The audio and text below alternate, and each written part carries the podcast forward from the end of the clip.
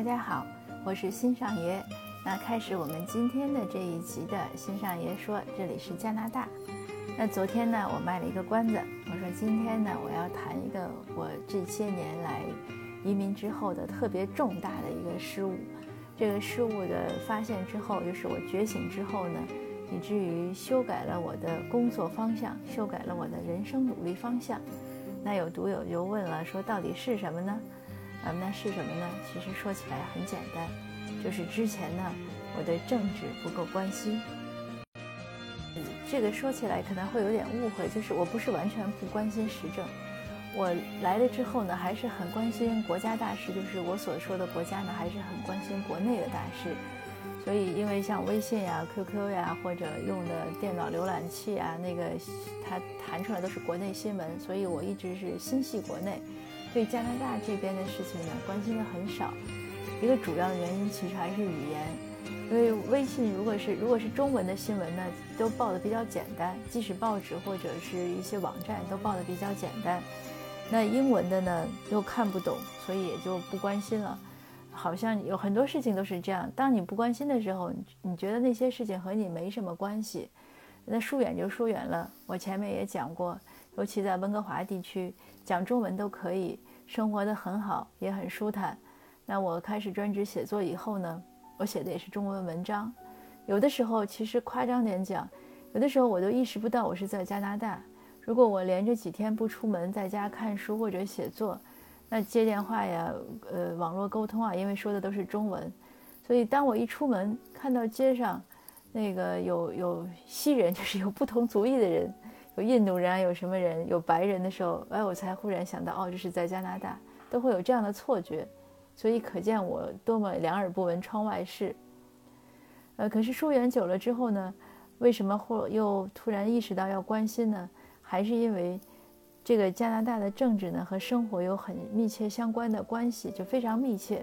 就像前几天我读了一篇刘瑜的文章，刘瑜说政治呢其实就是和生活相关的，我非常赞同。呃，但我的从这个认知呢，是因为学校的孩子学校的教育，因为学校呢推一些呃教学大纲，就是一些性教育大纲。呃，B.C 省这边呢叫 SOJ，S-O-J-I，SOJ 一二三，SOJ one two three 这样的。那很多华人家长呢，包括一些呃有宗教信仰的家长呢，比较反对。我呢也是做了一些呃，应该是一些调研吧，因为不是我确实不是盲目的反对或者赞同，我查了很多资料。那查了资料之后呢，我就很震惊，因为我觉得有有这个里面有很大的问题。可是为什么还会推呢？那再往上倒呢，其实就是政治相关，因为谁上台了，谁拿了，就是谁在掌权，那他推的观念呢就变成了政策，这是一方面。另一方面呢，他拿了谁的选票，他就要替谁说话，这是非常明显的。比如说，呃，加拿大去年一九年选举，特鲁多又连任了。那在一五年的时候，特鲁多第一次上台的时候呢，因为一五年的时候我还没有选举权，我也没有关心过这个选举，我就觉得像听着挺好玩的。当时我就印象很深，特鲁多说，呃，要通过让大麻合法。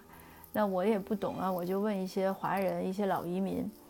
也有一个朋友就说得很清楚，他说：“你听他在吹牛吧，大麻怎么能合法呢？这是有名的，就是全世界都公认的毒品，不可能的。”他这样说只是为了要买选票，因为加拿大其实整个北美都有这个问题，呃，很多人吸大麻，他们尤其像学生的时候，他觉得不是个事儿，就像我们有一些高中生吸烟一样，这个问题了，呃，他会大麻会对青少年的大脑造成一些不可逆的伤害。但总之就是当时这个事儿一出现，那个朋友一讲，哎，我也信了。可是特鲁多上台之后，他就是在稳步的推大麻合法化，而且竟然就通过了。呃，当时为了写文章的时候呢，我听了国会辩论，因为听就是他都会听听得很慢，就可以反复的听，所以我可以听懂。他也有字幕，你也可以看，因为他有辩论稿。那所有的保守党呢，都在说大麻的危害。那特鲁多是自由党，就是执政党。那所有的自由党议员上台呢，他们没有人否定大麻的危害，但是他们会说，呃，什么黑黑市失控了，那所以要加强管理了。说到税收了，就经济问题是这样的。那可是这样，你觉得很荒谬的一个事儿，他竟然就通过了法案。通过之后呢，还就是在实施。呃，各界政府你去采访，你去问，都大家都不同意。可是它变成法案呢，你就要执行。所以这个事儿给我就是一个触动。那我就在想，真的是要关心一下了，要关心一下。下次投票的时候呢，一定要关心，不能不当回事儿。你不当回事儿呢，最后就是自己难受，因为你通过了，你要反对，你多麻烦呀！你还不如一开始就不让他通过。你怎么能不让他通过呢？你就是不要选选他上台嘛，对吧？所以今年二零一九年选举的时候，我就很用心。当然了，也是最后特鲁多还是上台了，但是那是一些其他的因素。但总体来说呢，就是要有一个觉醒，这是第一。第二呢，就说到为什么特鲁多还是上台了呢？呃华人呢，就尤其是微信群里呢，当时吵翻了天。华人就觉得特鲁多肯定会下台，但是为什么他上去了呢？那还是两个原因。第一呢，就是说，因为华华人毕竟是少数族裔，全加拿大有百分之五，就是你全体华人都投反对票，那你也只有百分之五的选票，那可能还有很多族裔的人或者其他人，呃，去投他的赞同票，他上台了，这是一个原因。第二最关键的就是这百分之五的华人呢，当然，百分之五的华人中，很多是不是公民，没有投票权。可是有投票权的人呢，其实也没有多少去投票的，这个是有数据说明的。选举完第二天，BC 省选举局就是我所在的省是 BC 省，BC 省选举局就出来一个统计，各个选区的投票率，最高的有百分之八十几。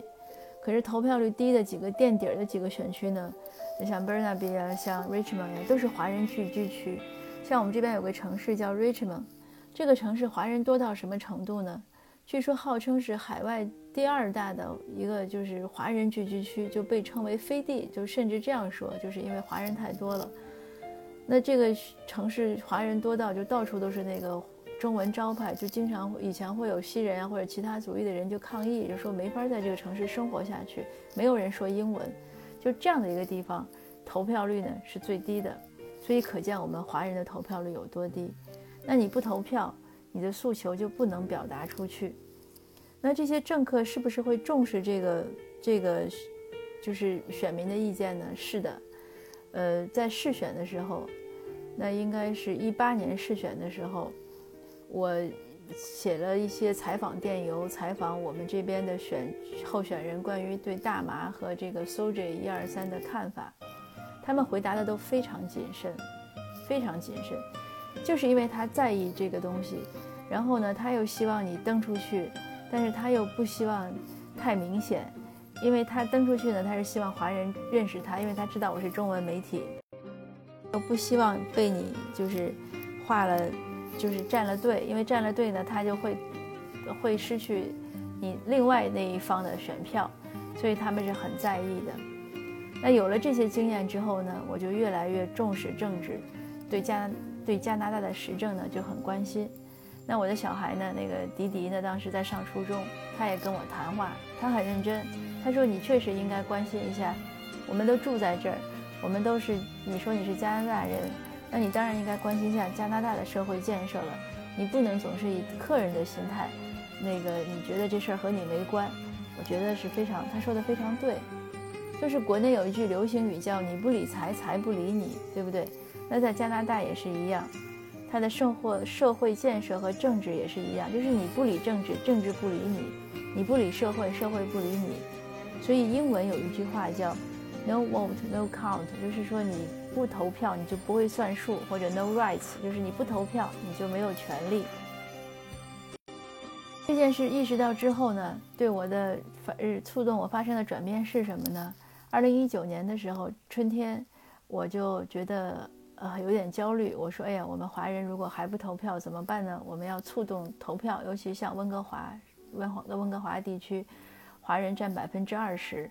我有一个新人朋友就讲说，在这儿白人才是少数族裔，你们华人是多数族裔，你们应该去，真的是去参与到投票中，发出你们的声音，因为他知道华人很多是保守理念，他也是保守理念，他希望华人能触动保守理念的这样政府上台。那我们就几个朋友呢，就当时一讨论呢，我们就成立了一个呃，以它叫非牟利组织，就是公益组织，叫加拿大华裔公民协会。这个协会呢，不谈别的，只谈政治，其实就是说到底就是要促动大家投票。那去年春天成立之后呢，我们就做了几十场讲座，呃，我也去讲。那我会讲学校的事儿，会讲中国文化传统，最后归结到呢，都是希望华人呢关注政治去投票。呃，但是去年后来因为年终的时候，我有些家里的事情耽搁了，那下半年呢讲座就少了。虽然少呢，我们还是继续在工作，在努力，因为大家都是义工。呃，也没有一分钱。本来那个说还去拉点赞助，后来一想说算了，因为一一有钱在里面，就会有些问题变得复杂。呃，因为投钱的人都是会有一些诉求嘛，那我们不希望有任何其他的一些影响，那就在认真做这件事儿。所以大家都是义工，大家都是在抽空做这些事情，做的还蛮认真。那今年呢，我们就要举办一些讲座，去讲什么呢？我们邀请一些华人的从政的人士。来讲他们是怎么样的从移民或者从留学生，呃，或者怎么样突破华人的一些文化传统，去勇敢的去参政。我们会讲这样的讲座，也会讲呃加拿大华人的移民史，因为你要了解这个历史，你才能就知古见今嘛，避免犯一些新的错误。这其中呢也有一个小插曲，就是前几天，呃，我们在 Burnaby 呢邀请了做一个讲座。那我就给 Burnaby 的市长写电邮，我其实也不认识他，我就是查市政府上他的电邮网站，我查到他的网那个电邮地址，我就给他写了一封英文的电邮，我解释了我们是谁，要做什么，然后邀请他，他没有回，没有回呢。过两天我就给他办公室打电话，因为电话也是可以查到的，他秘书接的。我说我是谁，从哪个协会？他说哦，我收到你的电邮了。我就讲我说我们希望市长能有空来。参加一下我们这个活动，呃，也等于是给我们助助威吧。然后那个秘书就讲，我就讲，我说我们的协会呢是希望促动华人关心社会啊，怎么怎么样。秘书就讲了一句说，华人一定要去投票，你们投票率太低了。我说是的，他说没问题，我们一定会去。呃，那天呢我们有一个参会，但是参会我们会早点离开，然后我就会赶过去。所以你看这个就很容易，他呢也很支持。那这个事情呢，会是我今年的一个主要的工作方向。那今年我除了写作呢，还会触动这件事情，呃，希望能越办越好吧。如果您在加拿大，呃，那也希望您参加到我们的活动中，呃，大家一起群策群力，促动我们华人的参政和投票的这样的一些机会。那今天的分享呢，就到这儿。这个就是第三点，我这些年一直错过的机会。但是好在呢，我已经认识到了，所以，呃，什么时候开始也不晚。在未来的几年中，我会努力的加强对政治的关注和对政治的参与度。那好，谢谢您的收听，明天我们再见，谢谢。